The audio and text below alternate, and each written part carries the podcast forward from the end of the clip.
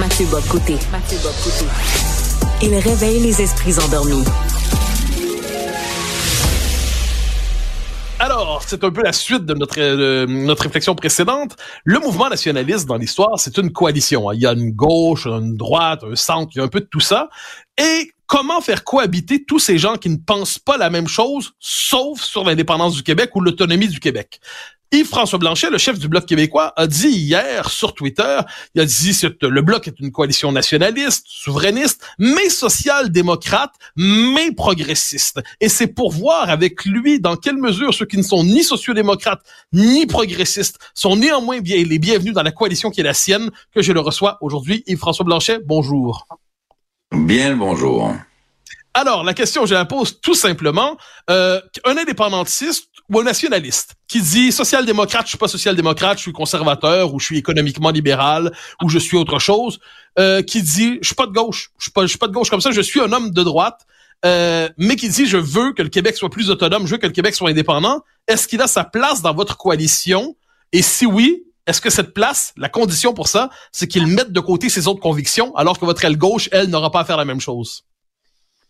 Il y a beaucoup de questions dans la question, mais elles sont toutes intéressantes. D'abord, historiquement, et c'est ce que j'ai souligné, historiquement, le mouvement souverainiste est issu de la Révolution tranquille, qui est presque par nature social-démocrate. Mais dès le début du mouvement souverainiste, euh, ou avec l'envergure qu'on lui a connue ensuite sur un Lévesque, il y avait aussi des gens qui y ont adhéré, qui avaient une philosophie politique davantage de ce qu'on appelle de droite ou de centre-droite. Et tout ce monde-là a toujours fonctionné ensemble. Mais l'historique, la tradition du mouvement souverainiste était plutôt social-démocrate. Encore aujourd'hui, au sein du Bloc québécois, il y a des élus, évidemment que je nommerai pas, qui sont de courants politiques euh, un peu plus qu'on appelle à droite, même si l'étiquette est pas toujours facile à coller sur quelqu'un, mais le programme est encore plutôt un programme social-démocrate. Là, on accroche les étiquettes bien librement après tout le monde parce qu'il y a des gens qui veulent que quelqu'un qui est un tenant de l'identité québécoise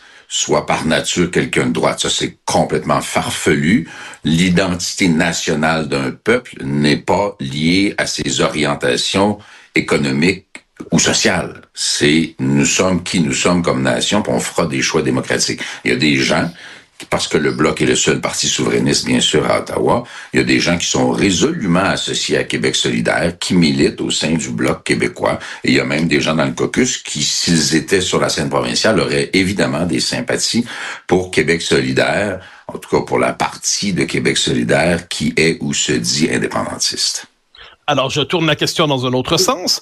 Il y a des gens qui sont au Parti conservateur d'Éric Duhem aujourd'hui, qui, on le sait, étaient autrefois au Parti québécois. Ils se sont, ils étaient dans le mouvement indépendantiste. Ils se sont retrouvés là, soit à cause de la pandémie, soit parce qu'ils étaient en désaccord de fond avec les orientations idéologiques du, du Parti québécois, même s'ils demeurent indépendantistes. Est-ce que vous dites, dans mon caucus, il y aurait de la place pour des gens qui, au Québec, se reconnaîtraient globalement dans le Parti conservateur de Duhem, mais par ailleurs, ils disent Québec d'abord et Québec indépendant. Est-ce que vous avez une logique de réciprocité, donc oui QS, mais oui Parti conservateur, ou c'est peut-être un peu moins vrai pour les conservateurs? C'est un peu moins vrai pour les conservateurs, mais là, le mot conservateur prête un peu à confusion. Et là, c'est très difficile à expliquer parce qu'il y a des gens qui le reçoivent comme des insultes. Il y a des gens qui ont fait du millage politique sur les insécurités, les incertitudes, la désinformation ou des choix différents qui ont beaucoup euh, existé ou qui se sont exprimés pendant la pandémie. Et il y a eu une, euh, un usage incertain de l'information qui a été fait, notamment par les conservateurs d'Éric Duhem aussi en bonne partie avec un bloc assez solide euh, chez les conservateurs de Pierre Poilievre. Et là, ça va dans un extrême. Moi, je pense que l'information doit précéder l'opinion ou la prise de position, et c'est pas toujours le cas. Il y a des radicaux, il y a des extrêmes que je accueillerai avec beaucoup moins d'enthousiasme. En même temps, quelqu'un qui se prend une carte de membre d'un parti politique, il prend sa carte de membre, il respecte les règles, il progresse dans les instances. Il, il, n'a lui-même ou elle-même qu'à se sentir bienvenu pour pouvoir y œuvrer. Mais il y a des gens avec lesquels j'aurais moins de zones de confort que d'autres, comme comme des gens très extrêmes aussi euh, chez Québec solidaire. Les gens de Québec solidaire qui sont des militants et qui prétendent que le port du voile n'est pas un symbole historique ou anthropologique de domination, mais ces gens-là, ils, ils se reconnaîtront pas dans le bloc québécois. Je pense que la sélection va se faire assez naturellement. Alors, je reviendrai sur l'histoire dans un instant parce que c'est très important. Mes questions toutes prosaïques. Donc, vous nous dites parti indépendantiste, très bien. Parti nationaliste, assurément. Parti social-démocrate aussi. Mais si les gens plus à droite, vous me permettrez ce terme parce que c'est celui qui convient euh, à tout le monde, on l'accepte généralement, disent j'entre au bloc, mais j'ai l'intention, donc j'accepte tout de l'indépendance, tout du nationalisme, mais pour la gauche, un peu moins. Est-ce que ces gens sont en droit, dans votre caucus, dans votre parti, dans vos structures militantes, de dire, nous, on va chercher à atténuer l'orientation social-démocrate du bloc parce qu'on pense que le nationalisme québécois, pour être une coalition, doit être capable de parler finalement à tout le monde et pas d'abord et avant tout aux sociodémocrates et ainsi de suite, aux gens de gauche, aux progressistes et faites la liste. Mais c'est notre quotidien. Lorsqu'on arrive dans une instance du Bloc québécois, que ce soit le caucus, un caucus, ça travaille par consensus. On vote pas dans un caucus, mais il y a des gens qui expriment des positions qu'on associe davantage à la gauche, d'autres davantage à la droite, dans nos congrès, dans nos conseils généraux. Tout ça s'exprime maintenant ça reste un parti de tradition démocratique, donc ça peut être battu ou ne pas être battu lorsqu'on arrive sur le plancher du Congrès. Mais on n'empêche pas quelqu'un qui a une opinion différente de venir l'exprimer. Et ça, on le dit tout le temps, puis on le dit partout, puis on le dit dans les réseaux sociaux. Ouais, t'empêches tout le monde de s'exprimer, tu bloques du monde. La, propreté de langage, un certain respect, un certain décorum dans la façon dont on interpelle les gens qui ont dérapé dans les dernières 24 heures d'ailleurs. Euh, je suis pas exempt de tout péché, là. Mettons que, mettons que M. Poilier et moi, on s'aime pas beaucoup, puis ça a paru. Euh, mais tu sais, il y, a, une façon de dire les choses en politique dans des instants, puis tout. Mais ça, tout ça, ça s'exprime en démocratie. Puis après ça, on vote. Dans un caucus, on fait un consensus. Je prends l'exemple, sans aller dans le détail, euh, c'est pas, pas ça mon but, du conflit à Gaza. Nous, on est un caucus qui a très, très bien réussi à avoir une position cohérente, constante, qui n'a pas bougé depuis le début, ou très peu, qui a évolué, mais qui est, stable. Mais à l'intérieur du caucus, il y a plusieurs opinions qui se sont exprimées et j'ai eu euh, j'ai dû travailler fort pour construire une position qui allait rallier tout le monde et qui s'est avérée solide parce qu'il y a différentes orientations, comme il y a différentes orientations, je présume, au sein du Conseil des ministres de Justin Trudeau ou même de celui de François Legault. Ce que je n'aimais pas dans ce que, ce que j'ai entendu dans les derniers jours, c'était cette hypothèse qui me semblait intéresser à l'effet qu'aujourd'hui, c'est le nationalisme et que le nationalisme, il est de centre-droite. La réalité, c'est que le Parti québécois n'est pas un parti de centre-droite, le Bloc québécois n'est pas un parti de centre-droite. On est plus que nationaliste, on est souverainiste, ce qui est la finalité normale du nationalisme. Et en passant, ces partis-là qui sont plutôt sociodémocrates et résolument indépendantistes, ils sont premiers dans les intentions de vote au Québec et premiers dans les intentions de vote à Ottawa. Donc, ça m'est apparu une affabulation de quelqu'un qui voulait prouver une conclusion écrite d'avance. Alors, vous faites référence à l'ouvrage d'Étienne Alexandre Beauregard ici.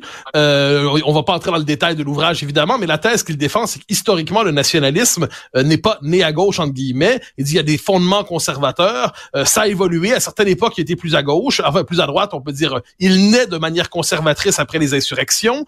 Euh, sous Duplessis, il est plus à droite. Au moment de la Révolution tranquille, on peut dire qu'il est plus à gauche, mais il y a une pluralité, il y a une diversité dans le courant à partir des années 80-90, c'est plus à gauche. Donc, lorsqu'on dit le nationalisme, euh, puis je reviendrai juste avec un détail ensuite, mais ce n'est pas faux de dire que le nationalisme en tant que tel peut être au centre gauche, au centre droit, à gauche ou à droite selon l'histoire. Puis on peut même penser aujourd'hui qu'avec le fait que la CAC, la CAC qui est là, euh, il y a manifestement une petite migration au centre droit du nationalisme québécois, ce qui, ce qui devrait inquiéter d'ailleurs les indépendantistes en se disant les gens qui vont par là, faut quand même pas les perdre.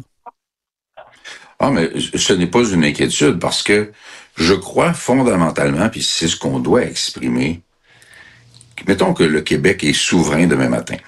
Il va élire des gouvernements plus à gauche, plus à droite, plus écolo, moins écolo, plus interventionniste, moins interventionniste. Moi, je pense que l'État a un rôle important. C'est d'ailleurs pour ça qu'il faut contenir les dérapages qu'on voit à Ottawa, et peut-être, mais ça, ça leur appartient à Québec, il faut que les gens aient confiance dans l'État parce que l'État a un rôle important, notamment en développement économique. Bref, cette réalité-là, dans un Québec indépendant, va faire qu'on va élire des gouvernements de différentes orientations. Puis on ne dira pas une fois indépendant, hey, moi finalement l'idée d'assurance médicaments de Jack Meeting, ça me plaît, fait qu'on va retourner dans le Canada. On va prendre des bonnes décisions, on va prendre des moins bonnes décisions, on va changer de gouvernement, on va élire des bons, on va élire des pourris. C'est ah. ça la démocratie d'un pays indépendant. Comme tous les pays indépendants du monde, il faut accepter ça. Mettre une condition à l'indépendance pour dire que l'indépendance doit être à gauche ou doit être à droite ou doit avoir la tête en bas, ça pour moi c'est ridicule et c'est nier le principe même de l'indépendance dans une démocratie. Alors, en ces matières, nous nous entendons, mais je vais vous faire, je vais me faire l'écho d'inquiétudes qu'on voit circuler depuis quelque temps sur les fameux réseaux sociaux. Des gens qui sont plus à droite, mais on pourrait dire droite de Québec, un peu libertarienne, disent, ils s'inquiètent de dire si Québec solidaire, puisque Québec solidaire sera dans la partie, ils s'inquiètent que la constitution d'un Québec indépendant soit surchargée d'orientation idéologique. Donc, un modèle de société très, très à gauche, très néo-féministe entre guillemets, euh, très écolo, plus autoritaire qu'écolo-libéral. Euh, est-ce que pour vous, la constitution d'un Québec indépendant, il faut éviter de la surcharger idéologiquement? Ça doit être une constitution minimale ou comme un peu QS nous dit, il faut que ce soit une constitution avec un projet de société? Il y a quelques valeurs qui sont consensuelles au Québec. Euh, l'égalité ou les égalités en général, c'est consensuel. La façon dont ça s'exprime, parfois, il y a des excès, mais les égalités, euh, le français, langue commune, euh, la primauté du droit, la laïcité de l'État, ce genre de valeurs-là, moi j'irais jusqu'à dire la, la, pertinence maintenant très consensuelle d'une sensibilité environnementale. Moi, je pense que ces valeurs-là, lorsqu'elles sont très consensuelles, on peut les retrouver dans le texte d'une constitution. Nous, on travaille d'ailleurs à quelque chose avec quelques experts en matière constitutionnelle qu'on mettra au jeu, le cas échéant, une réflexion à caractère constitutionnel. Euh, mais le noyautage, avec des bonnes vieilles stratégies d'une certaine gauche qu'on a connue et qui n'a pas toujours été euh, joyeuse dans ses résultats, le noyautage du processus devant mener à l'élaboration et à l'adoption et à l'adhésion à une constitution, qui pourrait être ce pourquoi on voterait dans un référendum d'ailleurs, euh, ça évidemment je suis contre. Donc le processus devra éviter toute espèce de noyautage. Puis dans les débats, qu'on a comme société, auquel vous participez beaucoup, on a tendance à rendre plus important qu'elles ne le sont certaines valeurs, certains courants, ce que vous appelez parfois l'idéologie dominante. Moi, je pense que dans le large consensus de la population québécoise, c'est on n'est pas rendu là. Les Québécois sont des gens raisonnables, modérés, pondérés, et la très grande majorité d'entre eux, eux ne se reconnaissent ni dans un certain extrême libertarien, euh, ni dans un extrême multiculturaliste, euh, et sont pognés à l'intérieur d'un Canada où, pour l'essentiel des politiques, que ce soit conservateur ou libéral en matière d'immigration, de grandes orientations économiques, de soutien au pétrole, c'est la même chose. Et tant qu'on sera dans ce pays où les partis qui peuvent prendre le pouvoir sont canadiens ou canadiens, ben le Québec va s'effriter dans son identité et dans ses intérêts. Fait qu'on peut essayer de se protéger, de gagner du temps. Le bloc essaie de faire ça, mais ultimement, il faudra partir de là. Alors, je vous ramène sur la ligne du bloc en particulier à la lumière de l'histoire. 1990, quand le bloc est créé, c'est un bloc plus, c'est une aile plus conservatrice entre guillemets du mouvement nationaliste qui s'exprime là, parce que ça vient du Parti conservateur fédéral, euh, des gens comme évidemment Lucien Bouchard, euh, Pierre Edvien, on pourrait en nommer plusieurs, qui viennent là. L'histoire évolue. Gilles Duceppe, euh, qui devient un leader qui a compté dans l'histoire du bloc, réoriente ça un peu à gauche après l'intermède Gauthier. Mais après ça, il y a un truc qui s'appelle le rapport à Larry, dont vous avez probablement souvenir. On dit attention, on est en train de perdre des nationalistes conservateurs dans les régions qui vont aller vers les conservateurs parce que comme bloc, on est trop montréalo-centré, on est trop euh, gauche-plateau, disons ça comme ça. Donc c'est une question qui traverse l'histoire du bloc. Et je conduis ça au temps présent on sait qu'une partie des électeurs du Bloc sont tentés par Pierre Poilièvre aujourd'hui. Ils se reconnaissent en lui pour différentes raisons. On suppose qu'ils ont toutes leurs raisons, donc faut pas supposer qu'ils n'ont pas compris pourquoi ils veulent aller vers lui. La question que je vous poserais, c'est comment leur tendre la main à ces nationalistes qui se disent, on va aller ne serait-ce que pour chasser Trudeau, on va se tourner vers les conservateurs. Y a-t-il moyen de leur parler en particulier? Malheureusement, je suis pas d'accord avec le postulat initial.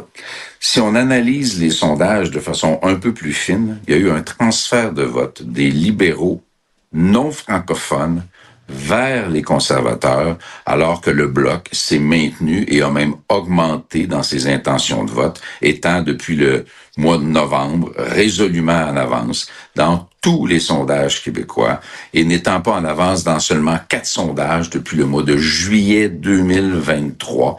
On a monté, on n'a pas perdu, fait que je ne pense pas qu'on ait échappé des lecteurs au parti de Pierre Poilievre, et surtout que les nationalistes et les souverainistes ont bien entendu M. Poilievre dire qu'il ne ferait aucun compromis particulier pour le Québec, que les Québécois sont des Canadiens comme les autres, qu'il euh, maintiendrait la démarche ou encouragerait la démarche de contestation de la loi 21 sur la laïcité jusqu'en Cour suprême, qu'il maintiendrait la contestation de la loi 96 jusqu'en Cour suprême.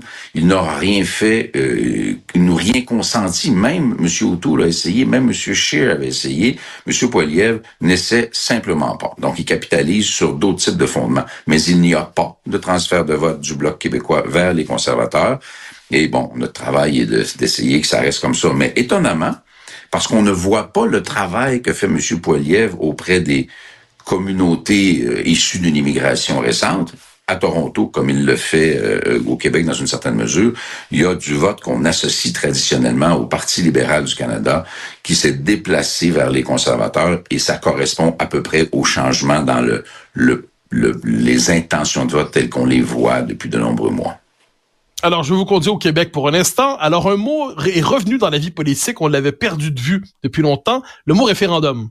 Alors, le Parti québécois, s'il prend le pouvoir aux prochaines élections, annonce la tenue d'un référendum, euh, histoire de clarifier les enjeux, histoire de, de, de foncer vers ce qui serait une victoire référendaire possible. Êtes-vous d'accord avec cette stratégie du référendum annoncé dès maintenant?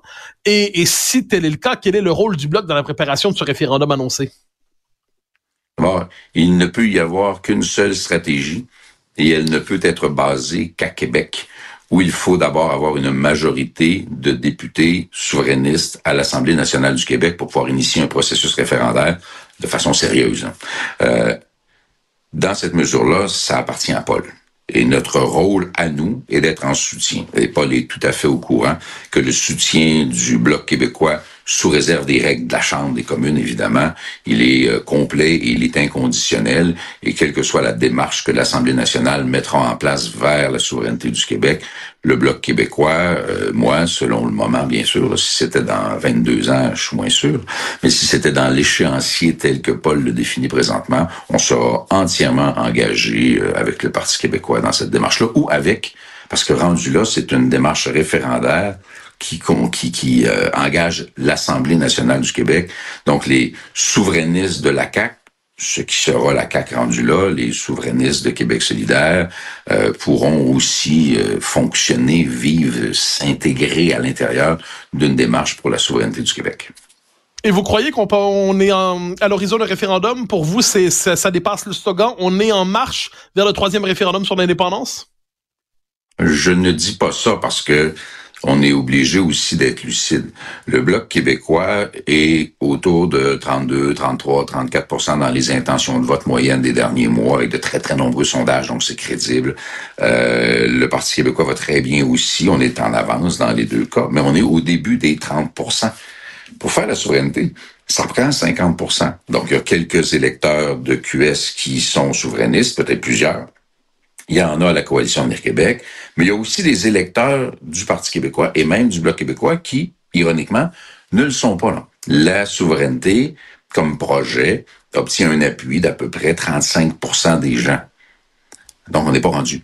Il y a beaucoup de travail à faire maintenant. Et vous croyez que c'est possible d'augmenter les appuis en l'espace de 2-3 ans, de passer le cap du 50 savez, l'idée d'indépendance et le Parti québécois, quand M. Parizeau est arrivé aux affaires en 1988, euh, c'était plus bas que ça l'est maintenant. Et M. Parizeau nous a amené à 50% Lorsque le sujet arrive, parce qu'on on fait souvent des sondages disant ah c'est quoi la priorité des gens, puis la souveraineté est rarement une priorité pour euh, beaucoup de gens. C'est comme si les gens n'avaient qu'une priorité, parce que la liste qu'on va vous présenter, c'est ah c'est le coût de la vie, ah c'est la santé. Ça veut pas dire que parce que quelqu'un a d'abord le coût de la vie comme priorité, qui se foutra de la souveraineté si on lui pose la question. Ça marche pas comme ça. On peut penser à plusieurs affaires dans une même période. Euh, lorsqu'il y aura une discussion sur la souveraineté du Québec et qu'on ramènera un échange civilisé, euh, modéré. Euh, espérons qu'on sera pas trop dans le chrétien codère. Euh, mais les Québécois auront une réflexion à faire, puis on va alimenter cette réflexion-là. La force actuelle des acteurs du mouvement souverainiste suscite de la confiance. Et quand les gens ont confiance en nous, ça nous permet de davantage et mieux présenter les options qu'on a à offrir. Et François Blanchet, merci infiniment pour votre passage à Cube. Ça a été un grand plaisir. Merci.